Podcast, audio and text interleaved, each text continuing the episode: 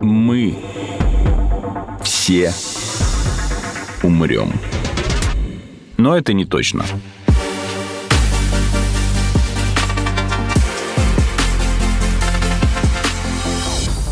Здравствуйте, это подкаст «Мы все умрем, но это не точно», где мы с научной точки зрения изучаем, что готовит Земле и людям обозримое будущее. Меня зовут Артем Буфтяк, рядом со мной мой друг, коллега и соведущий Игорь Кривицкий. Это я. Игорь, вот скажи мне, что ты знаешь о химерах и хотела бы ли ты себе одну такую домой? А, ну, согласно греческой мифологии, Так. химера — это существо, скрещенное из четырех животных, причем крайне опасных, вонючих и очень неприятных в общении, поэтому нет, не хотел бы. Мгм. Ну, на самом деле, наверное, сегодня, да, ученые, если бы рассматривали этот миф, сказали бы, что, возможно, у греки что-то знали, раз у них получилось транс... Опа! Подловил тебя. Да, да, да, не я- подловил. Нет, я еле-еле, еле-еле заставил себя сказать правильно, потому что Да. я несколько дней переучил себя И читать вот не что трансгендерные животные. И самое главное, зачем? Зачем ученым менять что-то, да, в э, ДНК, например, животного?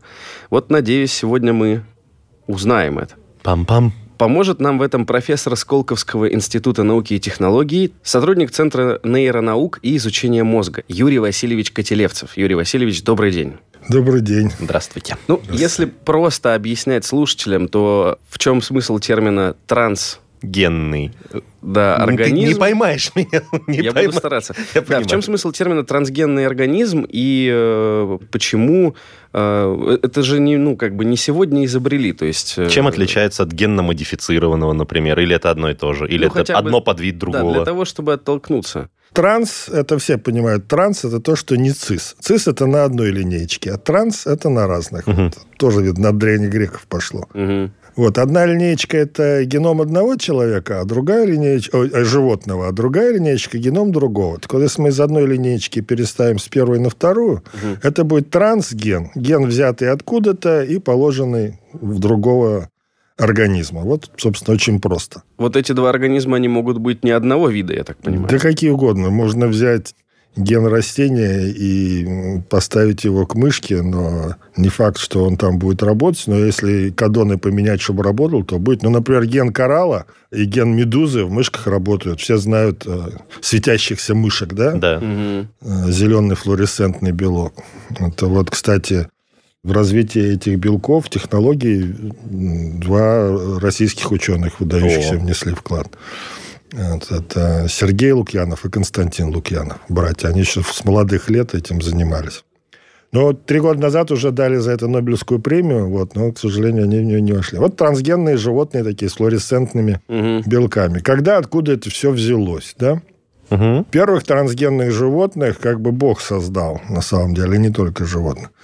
Потому что вирусы переносят гены. Э, Так сказать, есть такой горизонтальный перенос генов, и вирус может заразить один организм, захватить из него кусочек и перейти в другой организм и ему передать. В Мгм. принципе, такое бывает. Некоторые значит, ученые даже считают, что это один из факторов эволюции. Мгм.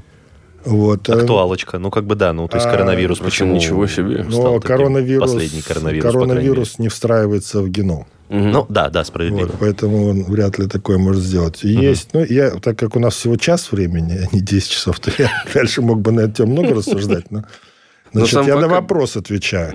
А Тем был, э, когда началось. Значит, но реально-то, конечно, началось э, попозже, но вирус перенес в клетку, как бы осмысленно перенес вирус в клетку млекопитающего Рудольф Ениш, это такой немецкий ученый, который всю жизнь проработал ну, в Бостоне.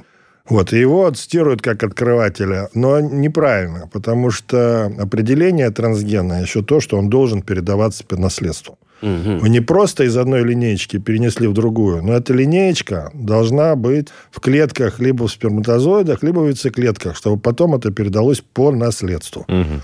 Вот тогда это животное будет трансгенное. То есть оно получило ген со стороны и передает его другому. То, То есть, есть и- лигр, например, это не трансгенное животное, это как потомство оно иметь не может. Чего? Лигр. Лигр. Ну, когда гибрид когда тигра и гибрид льва. Тигра и льва. Или, например... А, Или ну так- мул, например. мул, да. да. А, значит, вот еще нужно внести в определение, что этот перенос гена осуществлялся не естественным путем скрещивания, Ага, а искусственным. а искусственным.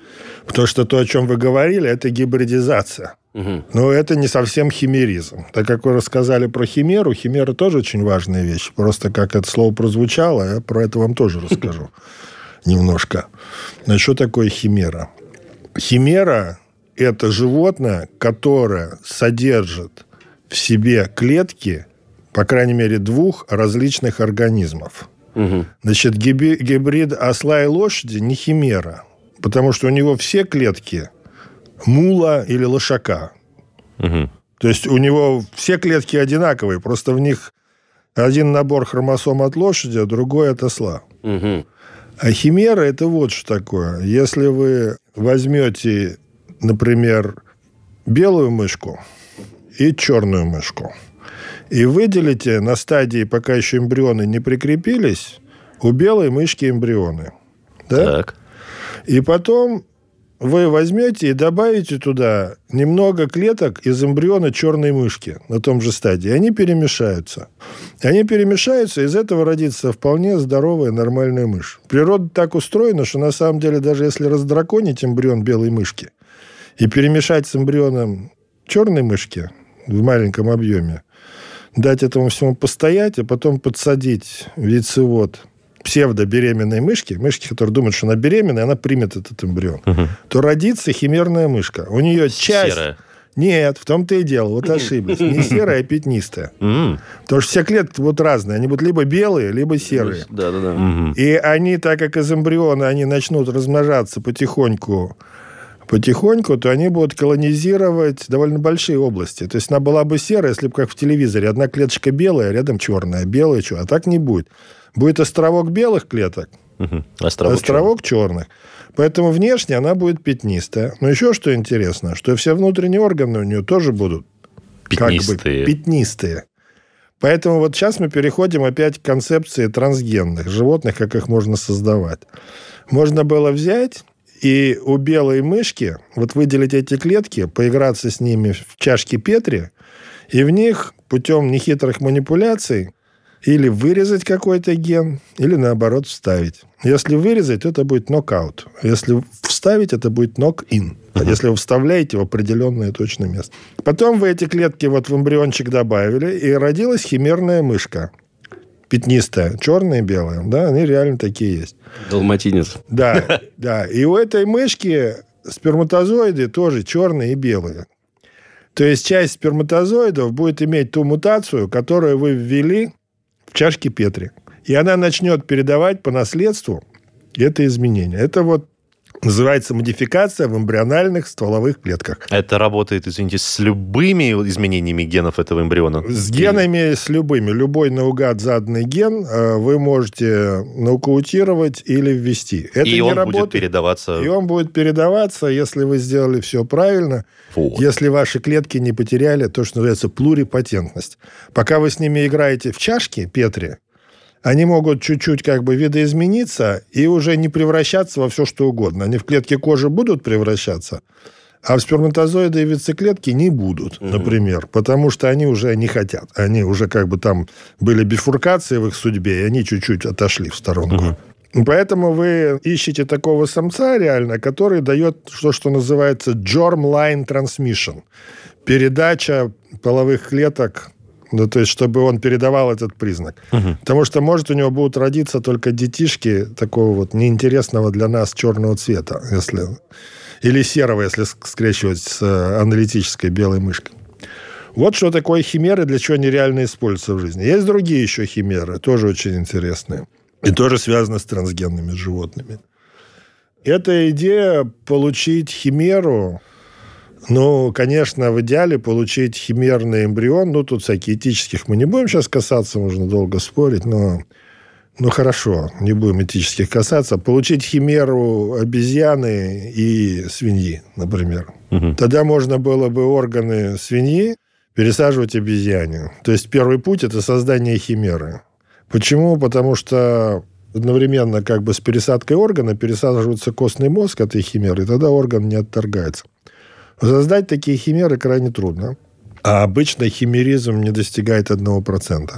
Но вот среди приматов э, сейчас достигается межприматный до 7%. Вот. Ну и китайские ученые уже на пути, конечно, создания химеры человека и примата. Вот. И я думаю, там, если будет достигнуто 10% химеризма, угу. то это откроет очень большие возможности. А это значит, что 10% клеток, клеток человека будет в эмбрионе угу. обезьяны, и потом из-за этого разовьется, так как 95% обезьяна, но у которой часть клеток будут э, человека. Угу. Но тут возникает тоже очень много проблем, потому что, как я вам сказал, могут у этой обезьяны и сперматозоиды быть человеческие.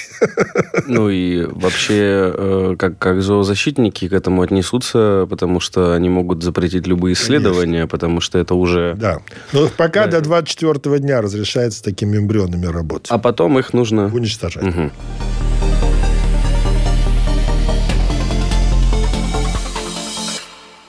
Пятнистые мыши это здорово, да. вот, но многие могут сказать, ну вот и что там ученые себе там мыши, делают мышь, типа, для да. того, чтобы развлечься, да, потом, не знаю, в шашки, в нарды играть этими мышами. А, вот э, пример такой, мне кажется, будет многим понятен. Ученые Белгородского государственного национального исследовательского института они что сделали? Они создали трансгенную мышь и в нее подселили клетки человека. Что самое интересное, эти клетки человека, они по- могут подсадить именно туда, куда м, требуется в определенные ткани. Например, там, в ткани легкого подсадить человеческие mm-hmm. клетки. То есть не в целом весь организм, а точечно. То есть мы будем э, знать, а, какие сколько-то процентов свиней будут человеком? Нет, это то, что вот Юрий Васильевич говорил, mm-hmm. что можно прям вот конкретно понять, да, да. что и куда. И значит, они могут еще и активировать эти клетки для того, чтобы тестировать вакцины против ковида. Слушайте, есть... а вы ничего не перепутали? Я боюсь, что вы сейчас вот подмену терминов сделали, и белгородским моим коллегам будет немножко не по себе от того, что вы читаете. У меня ощущение, что ты все-таки говоришь так, про пересадку... Пожалуйста. Гена. Это пересадка Ген. гена, а не клеток. Да, Артем.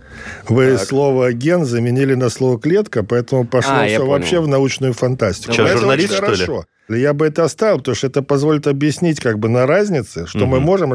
Если бы так, как вы говорите, было можно сделать, это было бы ура и очень здорово. Но пока этого сделать нельзя. Угу. Не получается. Нельзя пересадить клетку или ген? Да, клетки, потому Клетку что они отторгаются. То, что я минуту назад угу. сказал. Когда вы делаете химеру, эмбриону, в котором большинство клеток мыши, клетки человека совсем не по пути. И другие клетки их просто забьют, задавят и убьют. И там не будет клеток человека, ну, вообще. Ноль. Все клеток в эмбрионе. А вот них ген есть... подсадили. Что сделали? Подсадили ген угу. человеческий, который является рецептором SARS-CoV-2. Угу. Который ген называется ACE2. Angiotensin Converting Enzyme number 2. Вот это сделали. И поэтому на этих мышках, вы совершенно правы, можно изучать заражение вирусом этой мышки, вот они сейчас показали, сейчас статья в печати, я видел припринт. Угу. Что этот вирус, оказывается, проникает в мозг мыши. Ну, как бы говорят все, что некоторые люди после ковида страдают бессонницей, да. все чувствуют, угу. все. Потеря памяти. Да. И вот эта мышка показала, что вирус реально доставляется в мозг. Его там видно при помощи антител. И мышки болеют по-разному, в зависимости от того, много этого рецептора или мало экспрессируется. Они сделали два таких варианта. Это, надеюсь, статья скоро будет опубликована. Это вот работа группы Алексея Васильевича Дейкина. Это молодой человек, довольно еще, на мой взгляд. Он э, переехал в Белгород. Он вообще в Москве создал наилучший в России э, центр э, трансгенных животных. Вот. Mm. И не только мышей, там и крупные рогатые скоты, косы, и кроликов он умеет делать. И сейчас он стал директором большого центра Белгородского университета. Это кластер там. Белгородский университет вместе с агрикультурным колледжем и медицинской школой. А вот этот ген восприимчивости к SARS-CoV-2, да. он передается по наследству. Теперь у этой мышки угу. передается. Значит, эта мышка трансгенная. Трансгенная, да. да. Этот ген вставили как бы вот реально в яйцеклетку этой мышки, и она этот ген приняла. Это на самом деле удивительная вещь, что это получается. Потому что вот, казалось бы, все думают, что какая-то сложность там, вот, а как трансгенным вообще животным Но все знают, что у нас в клетках генетическая информация ДНК записана. Угу. Да? Это длинная нить, это 3 на 10 в 9 букв. Ну, и там 20... О, человека так, а 20... как, как расшифровывается длинная нить из к ДНК. А нет, ДНК нет, как дезокси, а длинная нить хорошо. Длинная нить, это хорошо, да. Дезоксирибонуклеиновая кислота. Длинная нить, это хорошо. Ну вот, так вот, что оказалось, что эта нитка очень липкая. И она, кроме того, все время разрывается, сшивается, разрывается, сшивается. И вот если просто ввести туда короткий кусочек ДНК, который кодирует какой-то ген, то этот ген куда-то пришьется. Причем он вошьется еще в виде нескольких копий. Вот так устроен процесс просто починки ДНК. Вот. И это впервые вот реально так сделали в 80-м году примерно Франк Рудл, Джон Гордон в Ельском университете. Вот появилась первая такая трансгенная мышка. Где гарантия, что вот при такой пересадке гена он, не знаю, не разорвет э, какой-то кусок? Э, да. Который... Нет, гарантии да. нет. Значит, гарантии нет, но, как правило, вы, когда делаете это, вы вымываете примерно до сотни угу. оплодотворенных яиц. Угу. И из этой сотни оплодотворенных яиц рождается, ну, дай бог, 10 трансгенных мышек, которые вы генотипируете. А остальные просто по каким-то причинам не рождаются. Поэтому... Угу если он что-то порвет, то просто эта мышка не родится. Десять из сотни, это, как это я читал, результат. что это вообще очень, это, это еще очень повезет, если... Результат, ну, да. смотри, это иногда, нам, опять же... Иногда один из пятисот. Ого. А потом, то есть, хорошо, мы получили этого одного из 500. Какова вероятность, что дальше он начнет уже размножаться, и его вот... Э, Давай стабильное вот это... Если, если вот есть разные способы получения трансгенных mm-hmm. животных, сейчас мы говорим о инъекции в пронуклеус. Ну, пронуклеус – это вот когда яйцеклетка сливается с сперматозоидом, там mm. образуется пронуклеус. Потом... Перед зиготой вот получается да. клетка, да? Вот туда вводят этот э, трансген, короткий кусочек ДНК. И если такая мышка, в принципе, рождается без дефекта, то уже у нее этот трансген во всех клетках. То угу. есть, если она будет фертильная, то есть, если она сможет рожать других мышек, то она его и будет уже и передавать. А вот если трансген вводится через химеру, то тогда не факт. Некоторые будут передавать, а некоторые нет. Но тогда вам еще нужно побольше сделать этих химер, чтобы кто-то передавал. Ну, там в целом где-то одна из десяти тоже хорошо, если передает химера, а иногда одна из сорока. Это хорошо. вот вы говорили, когда подсаживают. Когда подсаживают клетки. Да. Когда в ядро... То есть вот есть два способа, грубо говоря, создания трансгенного животного. Это уколоть в, оплодотворенную яйцеклетку, прям капиллярчиком ввести. Угу. Это все видно под микроскопом. Вы можете, вот, товарищ слушатели, набрать на YouTube Generation of Transgenic Animals или Pronucleus Injection по-английски, а может и по-русски уже есть. И там масса фильмов на эту тему студенты снимают, которые сами это уже делают.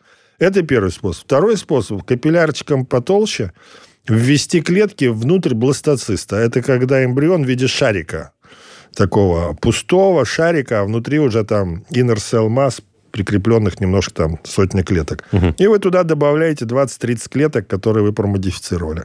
Вот тогда родятся мышки-химеры, а они не все будут передавать. Угу. А те только, у которых гонады получились из клеток, которые вы подсадили, модифицированных. Вот, собственно, строго два способа. Цифры, которые вы привели, на самом деле очень хорошо показывают, почему далеко там до, не знаю, трансгенных или химерных людей, то есть чем пытаются пугать или поднимать этический вопрос, э, ну, когда говорят о применении технологий к людям, потому что, ну, то есть один из ста или даже один из пятиста, это, ладно, на мышках, которые там размножаются очень быстро, а как бы у людей это стрёмно. Ну, и причем я правильно понимаю, что чем ну, более высокоорганизованное и сложное животное, тем сложнее... Разные есть модификации. Мы сейчас говорили о внесении именно трансгена, чтобы он туда зашел, прилип и родилось вот животное да. трансгена. Но есть э, теперь манипуляции, которые ведут с большей вероятностью. Например, вот угу. все слышали про этот CRISPR-Cas9 технологию редактирования да. генома. Она идет со значительно более высокой вероятностью. Поэтому как бы есть довольно высокий шанс подсадив два обработанных эмбриона, получить одного эмбриона с модификацией. И если как бы это не хайп, то вот эта китайская девочка знаменитая, угу. у которой CD4 рецептор HIV, вроде это китайский манипулятор, говорит, что он его отрезал, вроде он не нужен как бы для чего-то а эта девочка никогда не заболеет HIV, потому что, ну, с меньшей вероятностью, потому что у нее нет вот этого рецептора вируса HIV. Поэтому как бы на людях это можно делать. И можно делать на приматах. Технически это осуществимо это, Это, так, в принципе, да. осуществимо. Другой вопрос, зачем это нужно, пока не угу. очень Мгм. Понятно, потому что, ну, можно, конечно, как бы там какие-то генетические дефекты удалять из семьи, но можно это другими способами достичь.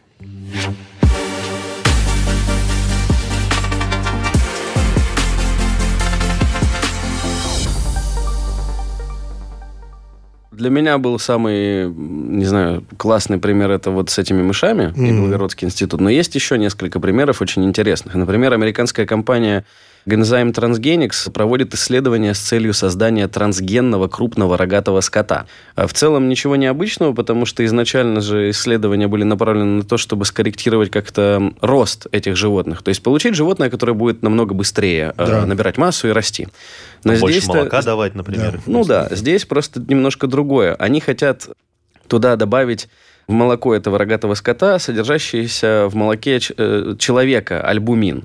Альбумин используется в терапии для поддержания астматического давления в крови. И вот они разрабатывают методы, чтобы по- получить человеческий гормон роста и Б-интерферон, но в молоке рогатого скота. Мгм. Вот. А в Англии созданы трансгенные овцы, молоко которых содержит фактор свертывания крови. Вот это зачем, я не знаю, но сам факт. То есть, если дальше, делать. если дальше эту мысль развивать, это достаточно интересно. Это, старая довольно идея, и это все началось еще в конце 80-х годов. Создание трансгенных животных, продуцентов тех или иных белков в молоке. Вот. Но не вдаваясь в эту историю слишком далеко, нужно сказать, что есть другие способы получения биологических молекул белковых, не в молоке, которые значительно более эффективные оказываются. В принципе, это все сделать можно, вот, но пока что другие способы. И, ну, может быть, сейчас к этому вернулись, потому что технологии как бы получше стали. Но, в принципе, принципиальной такой необходимости сделать э, животное, которое используется как биореактор для получения там, антител или гормонов, в молоке нет. Для маркетинга, может быть, гуманизировать молоко, потому что, да, там вот говорят, что вскармливание женским молоком лучше, чем коровьим. Это можно гуманизировать, это молоко, наверное, да. А антитела все равно будет легче получать большие- другими Я способами. думаю, да. Там просто другие технологии, с этим не надо возиться. Но я вам хочу сказать, что трансгенные животные нужны, настолько нужны, что просто Просто трудно переоценить их нужность, потому что зачем они в первую очередь нужны? У нас э, примерно 75% генома, так сказать, темного. Мы не знаем вообще, что белки эти делают. То есть они есть, но 6 вот... тысяч у нас аннотированных хорошо генов Аннотированный. из 20. Ну, про них известно, что это такое, зачем они нужны. А 14 тысяч – это темный геном. А и мы не можем предсказать по структуре этого белка. Мы знаем его структуру, знаем, где он встречается, вот, знаем, что произойдет, если его нокаутировать. Это уже нужно трансгенное животное. И тогда мы можем как-то понять, для чего он нужен.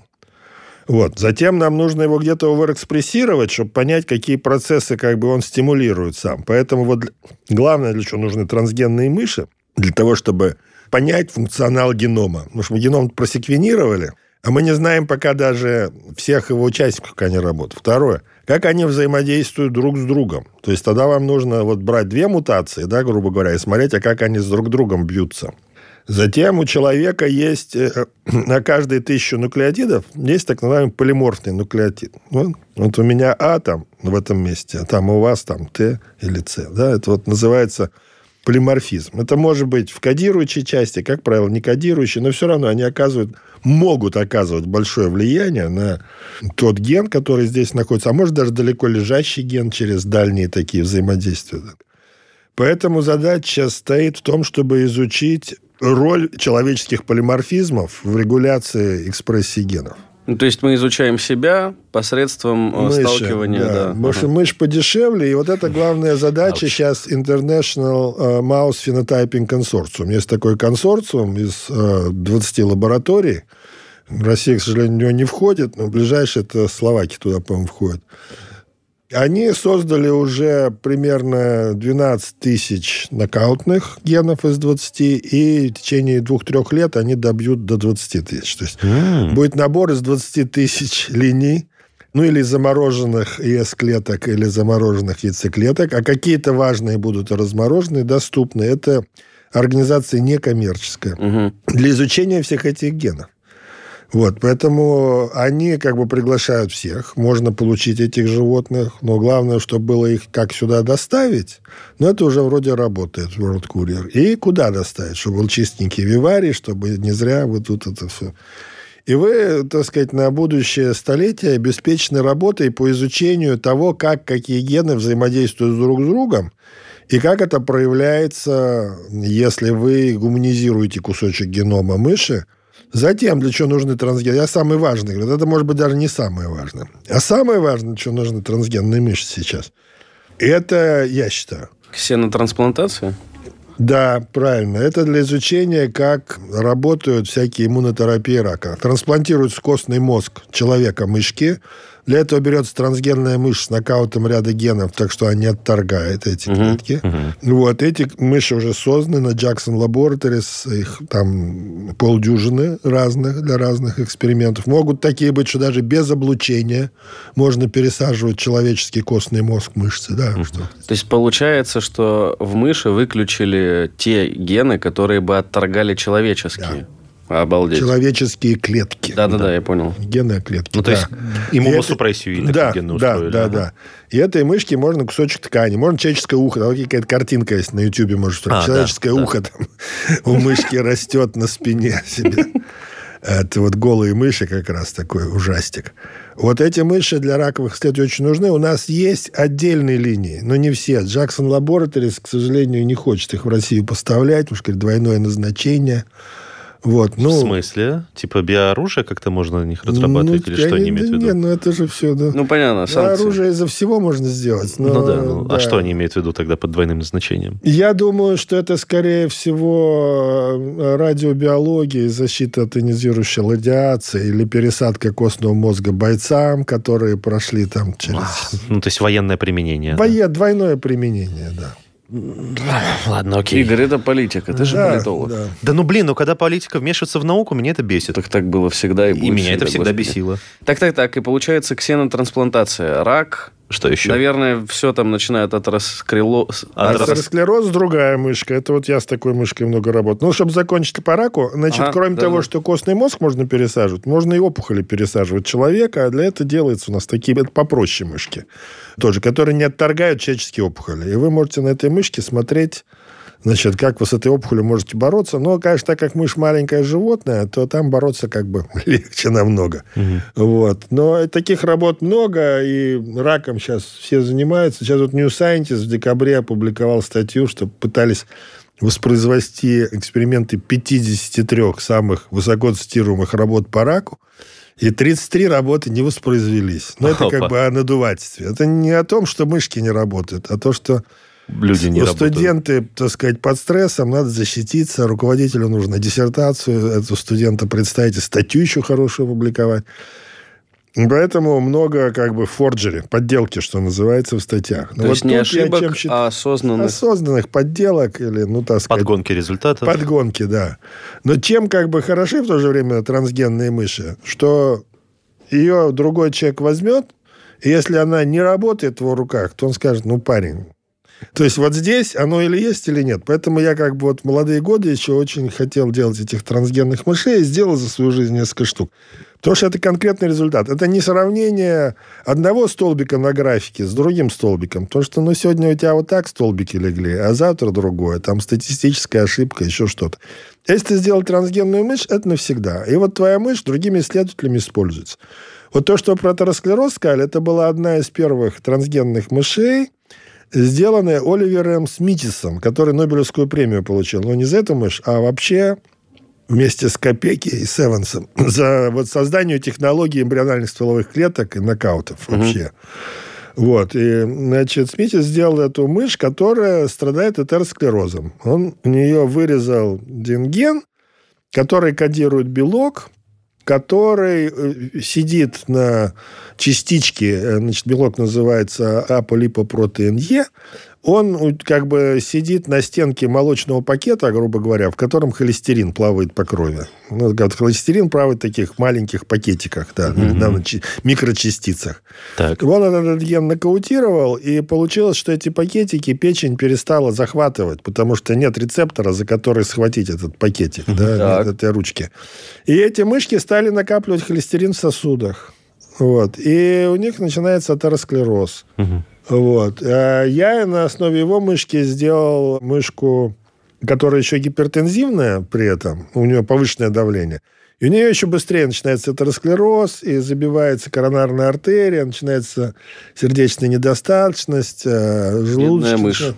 Да, вот. Мышь сидячим образом жизни. Полгода, да. Вот. И на таких животных масса работ, и изучают э, действия различных лекарств, проверяют. Угу. И сейчас, кстати, вот от атеросклероза появилось замечательное лекарство такое на генетическом, в кавычках, уровне.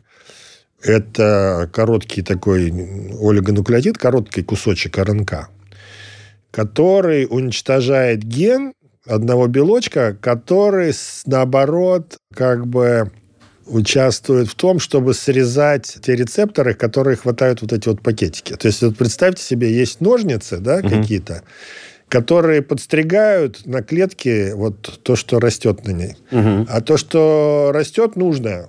Его нужно подстригать немножко. Но если сильно подстригать, то пакетики с молоком перестанут захватываться из крови. Да? Если эти ножницы убрать так. частично, угу. то процесс подстригания замедлится, и у вас на клетке печени будет больше Захвата. рецепторов, которые захватывают эти пакеты молока из крови. Так. Вот это лекарство сделали на фирме Алнайлом. И фирма Novartis его сначала купила, а потом продала в прошлом году. Вот, например, только английская медицинская National Health Service купила его за 9 миллиардов фунтов. Ого!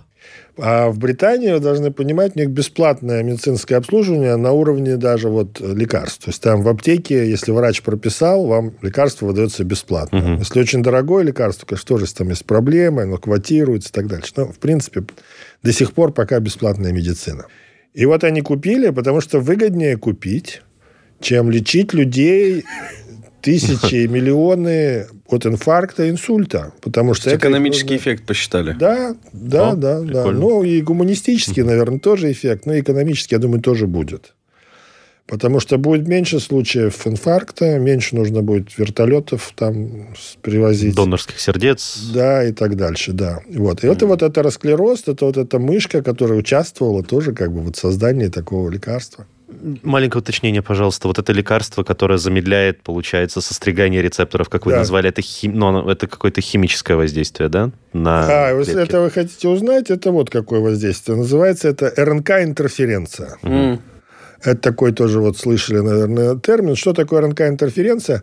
В клетках есть механизм специальный, узнавать, не оказалось ли там двухцепочная РНК. У нас двухцепочная РНК только на коротких участках встречается, а там, если 20 или больше, это сигнал то, что туда попал вирус какой-то РНКовый.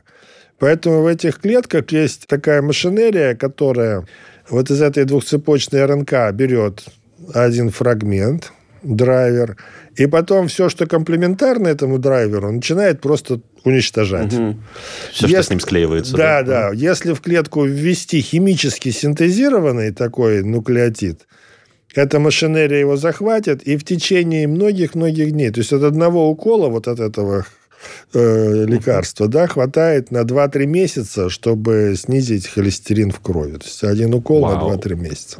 Потому что они долго живут. Там есть проблемы по доставке, но сейчас, конечно, это очень бурно развивающаяся химия нуклеиновых кислот там очень важную роль играет. И доставка. Самое главное, как модифицировать этот олигонуклеотид, как его запечатать, чтобы он пришел туда, куда надо. А у меня вопрос более приземленный будет на логику. ну хорошо, если у нас печень начинает э, как не в себя этот холестерин собирать, да, вычищать из, из крови, Но она же где-то должна ее складировать. Как она справится с выводом этого Да. холестерина, который она оставила на себе? И не обрастет ли она сама жиром? То есть вопрос. мы заменяем атеросклероз циррозом. Вопрос очень хороший, вопрос очень хороший. Отвечать я на него, конечно же, не буду. я- легко на него отвечу. Чем, хорош ваш вопрос, что у нас много значит, слушателей, ребят, которые интересуются молекулярной биологией, студентов, и мало довольно, которые интересуются нормальной и патофизиологией. А вы задали вопрос как раз по патофизиологии. Я на него с удовольствием отвечу. Значит, холестерин не является какой-то вредной молекулой. И клетка печени, взяв этот холестерин в работу, она с ним может поступить разным образом. Она его может окислить и вывести с желчью, если он ненужный, да, в какашки, грубо говоря, превратить. Вот. Она может его поместить в другие молочные пакеты, которые называются HDL, да, High Density Lipoproteins, и отправить назад в кровь. Потому что холестерин необходим для создания мембран нейронов, других клеток. В мо- в мозгу очень много холестерина. Мгм. Наш мозг, это он там, э, наверное, процентов 30 состоит из холестерина, а остальные 70 или 80 из других жиров и немножечко белков. То есть холестерин нужен. И печень знает, как с ним разобраться. А если холестерин попал под тонкий слой внутренние сосуда, туда, куда он не должен попасть в большом случае, вот там не может с ним природа разобраться. Тогда туда приходят другие клетки, макрофаги, которые пытаются его съесть и утащить, почистить.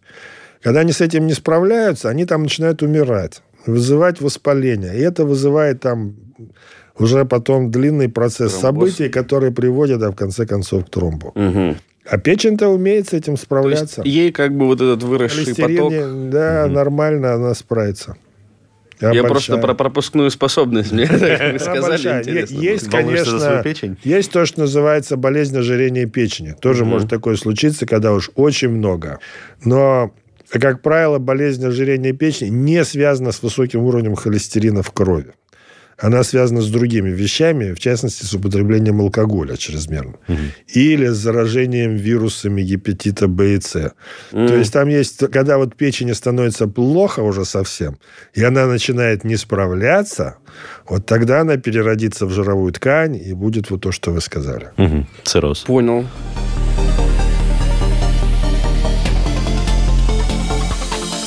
Мы все умрем.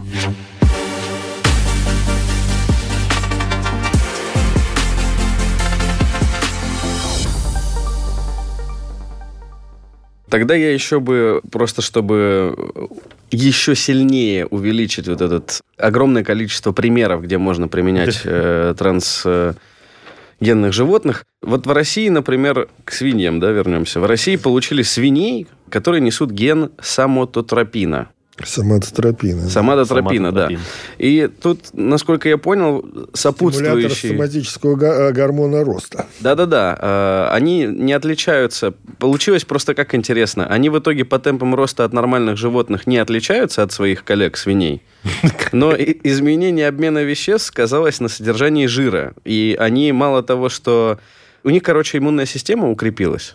То есть э, это было, я так понимаю, случайно э, получено? Я думаю, да, да. Я не читал эту работу, но может, можно понять, да, может быть. Но сам факт, ну, как бы вот... э, Более жирные и более здоровые свиньи. Нет, наоборот... э, Менее жирные. А, менее, менее жирные, более с сильным иммунитетом. С сильным Понял. иммунитетом. И Не вообще- сало, а бекон. Насколько я понимаю, вот эта история про то, что сделать э, количество жировой ткани у свиней меньше, этим занимаются многие там компании, которые работают с трансгенными животными. Ух, мое донецкое Или, например, сердечко сейчас ёкнуло. Или, например, увеличение э, роста шерсти у овец. То есть вот это такие исследования тоже ведутся. То есть как-то модифицировать животных, чтобы они имели более им ярко выраженное, да, полезное свойство для человека полезное именно. Значит, я о сельскохозяйственных не хотел бы говорить, потому что это вы лучше поговорите со специалистами на эту тему. Но я, как задали вопрос, я отвечу. Очень много всего можно сделать для улучшения качества сельскохозяйственных животных. Вот. Здесь проблема в том, что есть запреты на трансген- использование их в пищу. Так сказать, для волос э, овец, наверное, пожалуйста. Хотя тоже тут, наверное, какие-то будут препятствия, связанные с э, тем, что эти животные, чтобы они не попали в ну, не начали с какими-то дикими овцами размножаться или еще что-то. Но, к сожалению, вот в этих всех генно-инженерных делах, связанных с продукцией животных, победили люди, которые вот как бы антиваксеры. Они используют какую-то псевдонаучную аргументацию для того, чтобы это все запретить. И тут экономика еще связана, конкуренция с компаниями. Лоббизм. Да, поэтому как бы любых э, сельскохозяйственных животных сделать можно, и их сделают. Вот. Угу. Э, науки там большой нет. Я как бы для интереса написал один грант. Мне его не дали. Вот с э, Дейкиным как раз. Но там мне интеллектуально было интересно просто написать его. А есть такая Belgian Blue корова мускулистая, которая без жира совсем. У нее мутация в гене миостатина. Миостатин – это белок, который тормозит развитие мускулатуры. Угу. И если он не работает, то мускулатура развивается как у качка. Угу. Эти коровы можно в зал не ходить. А? А в зал продается. можно не ходить. Да, да. Но у человека тоже ходит. есть это. Ну, вот тоже любителям посмотреть, вот напишите Belgian Blue, вы увидите картинку. Это ну, такого кролика сделали для интереса, мышку. У всех такая мускулатура. Проблема в том, что эти коровы плохо могут рожать, потому что у них мускулатура такая, мускулинизация идет, и таз узкий делается. Угу. Поэтому делают они кесарево. давят плод при да, родах, по делают сути, да? кесарево, из этого дорожает это мясо Belgian Blue. Оно и так уже довольно дорогое. Поэтому я предложил такую сделать модификацию этой корове, чтобы только сверху мышцы были. Только, у, только бычки были мускулистые, а телочки были нежные, такие и хорошо Связать рожали. экспрессию этого гена с X или Y хромосомой, получается? Как Я с, э, супрессором, который под действием тестостерона ага. работает. То есть, Окей. если тестостерон выделяется, то будет Belgian Blue. Если тестостерона нет, то ничего не происходит. Ну, не дали нам этот грант, ну и ладно, я бы, наверное, вряд ли бы нашел время этим заниматься. Но было интересно просто придумать, найти в геноме вот этот механизм, супрессор найти угу. Тестостероновый, и он есть, хорошо органи... А, охарактеризован. В принципе, можно много чего делать и будут делать в результате. Потому что, значит, я считаю, что вот эти антиваксеры от генно-модифицированной продукции будут побеждены. Сейчас уже э, разрешен лосось. Генно-инженерный да. тоже там гормоны роста, кстати модифицированный релизинг, гормон гормона роста. Взят, кстати, он тоже, он просто взят, этот ген из какого-то очень большого лосося, который в дикой природе встречается, mm-hmm. и пересажен тому лососю. Обошли, да? Не изобретен, ну, а вот, скопирован. Да. Вроде трансген, но не совсем. Ну, вообще, ученые молодцы. Нельзя же экспериментировать на людях. Они сказали, хорошо, тогда мы у нас будут человеческие... Вот у нас осталось мало времени. Я хотел сказать две важные вещи. Значит, насчет свиней. Значит, вот сейчас у нас с Сириусом сотрудничает такой немецкий ученый, я думаю, он швед, ну, Бьорн Петерс его зовут. Он делает э, пока что в Германии, в Мюнхене, но, может быть, и в, Сирии, и в Адлере начнет. Как раз вот он делает трансгенных свиней, от которых можно трансплантировать органы обезьянам.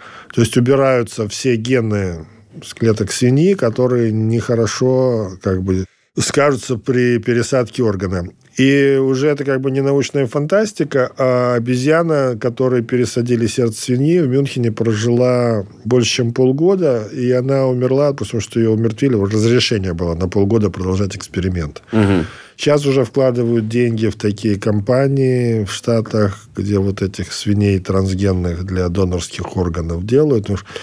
Идея, в общем, в том, что эти лихие головы, ну, типа Илона Маска такие тоже есть там, угу от биоиндустрии, что лет через 5-7 они надеются получить разрешение на ксенотрансплантацию от модифицированных свиней к людям. Но если есть отдельные какие-то кусочки типа клапанов для сердца, то да. почему бы не перейти? Такого. Да. это уже киберпанк будет, где будут люди... Это э, биопанк, Артем, прочь, не путай. Да, прочь, это... значит, свинолюди из нашего общества, изгоним их. Важная вещь. И еще одну важную вещь я хотел сказать про трансгенных животных. Конечно, что я вот э, буквально чуть-чуть послушал вчера. Ижикевич такой Евгений, не слышали, есть в Америке? Боюсь, нет. Ой, какой интересный дядька. Я давно таких не слышал. Ижикевич. Он толкует, он программист, уехал в 93 году. Моложе меня, наверное, лет на 10-15 еще в такой, в рассвете сил.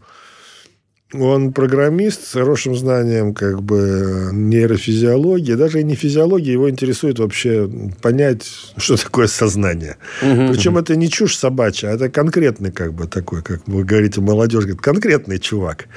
Внешне очень похож, вот мне показалось, на Сикорского. Такой mm. вот прям, если кто видел интервью Сикорского, посмотрите на YouTube. Конкретный человек. Может вертолет построить. Вот он хочет понять, что такое сознание. Вот понять, что такое сознание, будет невозможно без трансгенных приматов. Почему? Потому что нам нужно будет что-то убирать, что-то добавлять. Вот. И А-а-а. смотреть, что получается. Вот Таким сейчас же уже есть две модели аутизма на обезьянах. Вот. И, значит, это как э, китайцы сделали, потом в Бостоне повторили, в MIT все то же самое. Ну, конечно, не говорят, что повторили, у нас лучше. Но чем была делеция известная, 21 хромосомы, там очень много генов теряется. Но в гетерозиготном состоянии одна хромосома нормальная, а на одной потерялись. А ну, фенотип такой, аутизм, замедленное развитие, угу. слабая речь. Это называется синдром Феллон-Макдермида. И там был один кандидатный ген, который думали, что вот он, наверное. И у обезьяны этот ген убрали. Он на конце 21 хромосомы так. находится. И эта обезьяна в точности воспроизводит... Э, симптомы, расстройства аутистического спектра. Да, да, да, да. Они там глазами поводит. Она не вокализирует, как эти. Она не общается там с другими. Зато она гениальный математик. Черт, да гляди. Да. Вот. И я думаю, что без э, трансгенеза у приматов не обойтись. У китайцев программа на 15 лет была принята в 2017 году. Они вовсю работают. И тут очень много чего должно поменяться. Вообще структура науки трансгенной mm-hmm. должна поменяться, потому что наша биологическая наука, она такая коротенькая. На три года раз деньги получил, и вот он очень хорошо понимает как раз Евгений Ежикевич это дело. А здесь должна быть программа, финансируемая государством на 10-15 лет, либо предпринимателями тоже, но ясно, что эти инвестиции очень долговременные должны быть. И работы должны быть серьезные, э, но без этого никуда. Поэтому если хотят там искусственный интеллект, там, ну, вообще понятие интеллект, искусственный, это компьютерная вещь, совсем вот другое. Нам ученые как раз-таки зайти говорят, да, что сам термин искусственный интеллект, он, ну... Это не про то. Не соответствует действительности. Да. Это алгоритм, но не да, более да, того. Да, да, да. Что ж, спасибо большое. Я единственное вот хотел просто коротко два исследования для того, чтобы еще сильнее спектр э, применения трансгенных организмов для слушателей расширить. Первое это то, что американские ученые проводили такое исследование, как бы им остановить размножение комаров. И в итоге пришли да. к тому, что вот э, они ген э, Бесплодие мужского комаров. Да, то есть если очень сильно упрощать, они один ген, с помощью одного гена превращают самок в самцов. То есть, соответственно, у них самки, которые рожают э, должны воспроизводить, да. они, да, оказываются бесплодны. И, и при этом они вот рассматривают, как э, в популяцию естественную этих комаров э, туда запустить mm. и Потому остановить. что самцы не кровопийцы, в отличие от самок. Да, да, да, в и этом самое тоже. интересное. И так можно будет остановить распространение страшных заболеваний, а да. а потом уже перейти и там Классная к работа лет пять назад, но тоже там были полевые испытания. Вроде бы это все работает. У меня как бы нет проблем. Но, есть, но мне кажется, там было сильное противостояние состояние этим. Уж как раз боятся, что вот изменять как бы, зеленые, изменить, да. изменит экосистему, как угу. это повлияет на другие виды. Разрешат им это делать или нет, непонятно. Но вообще очень оригинальная идея и угу. хорошая работа. Да, как бы не можем победить вирус, победим да, тех, кто его переносит. Да, это же просто, это да. гениально. И второй момент это про российских ученых. Они первые создали постоянно светящиеся растения. То есть, э, при том, что вот люминесценция, она до сих пор там до конца не изучена, по крайней мере, как вот я читал, может быть, тут неправду пишет, но пишет, что не до конца изучено. Но суть в том, что создали растение, которое, правда, может э, светиться и при этом выдает очень... Освещать, да. Достаточно высокую яркость. И я просто, когда вот шел сегодня на запись, думал, вот представляете, там пройдет 10-30 лет, и у нас вокруг трассы будут высаживать деревья, которые ночью светятся. Это, во-первых, а, экология, потому что мы, ну, это биологическое mm-hmm. растение. А во-вторых, экономия на ресурсах. Ну, можно будет намного сильно снизить там затраты на производство электричества. Или на окно себе ты вешаешь не гирлянду, а букетик высаживаешь на Новый год. Красиво ну, например, же. это же просто... И это вот маленькие-маленькие-маленькие применения вот этой Я думаю, огромной... там квантовый выход этого свечения такой, что вы как бы видите, что оно светится, но вряд ли оно светит ваш путь. Да, это Ну, хоть как Я что-то про это слышал, но невозможного нет, вопрос только насколько ярко. То есть там ну, ну, ясно, что она не сможет давать такую силу света, как дает неоновая лампа, но просто там столько энергии нет. Угу. Ну, может, придумают это облучать накоп... это, это, э, это фосфоресценция, это что? Это накопленная энергия. Угу. То есть, это то, что у вас на даче, если есть там вот эти, знаете, в землю втыкают, да. которые угу. днем там накопили, а ночью они светятся, а утром они уже гаснут.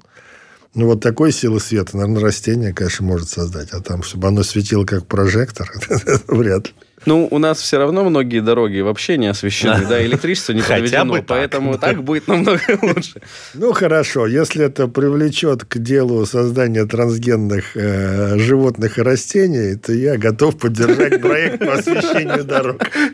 Спасибо. Напоминаю, что у нас сегодня был Юрий Васильевич Котелевцев, профессор Сколковского института науки и технологий, Центра нейронаук и изучения мозга. Спасибо большое, Юрий Васильевич. Было очень интересно. Может Вам быть, пару спасибо. слов тем, кто из наших слушателей думает, куда пойти учиться? Именно по этой специальности. Хорошо, да. Вот если совсем молодые слушатели, я вас призываю вот к такому действию. Вы подойдите к своим учителям и спросите, а как мне попасть в Сириус? Что я должен сделать, чтобы попасть в Сириус? Если ты учишься там в шестом, седьмом, восьмом классе, то ты еще можешь как бы подготовиться, выиграть Олимпиаду какую-нибудь районную или получить хорошие оценки. И там вот 9, 10, 11 класс собираются замечательные ребята. Я вот оттуда приехал, сейчас прочитал им лекции. Три дня читал по две пары. Очень умные дети. Я им советовал поступать либо на медицинские, либо на хорошие биологические факультеты. Там в МГУ есть два или три биологических. Классические, там биомедицины и генной инженерии. В Питере хорошие тоже биофак, в Новосибирске. Больше всего я советую поступать в медвузы, потому что кого не хватает у нас в России, это людей с медицинским образованием, которые занимаются исследовательской работой в лаборатории не оставляя своей медицинской практики. Вот таких людей у нас мало, почти нет. Связано было с тем, что нужно было много врачей готовить. Угу. У нас медицинские факультеты отделили от университетов, стали готовить там врачей, а вот сейчас похватились, а во всем мире врачи готовятся в университетах обычных и слушают там курсы рядом с биологами, химиками, физиками. И потом многие из них возвращаются в университеты.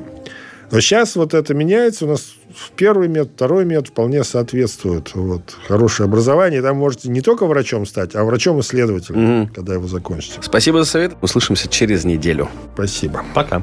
Вы слушали эпизод подкаста «Мы все умрем», но это не точно. Слушайте эпизоды там, где вам удобно.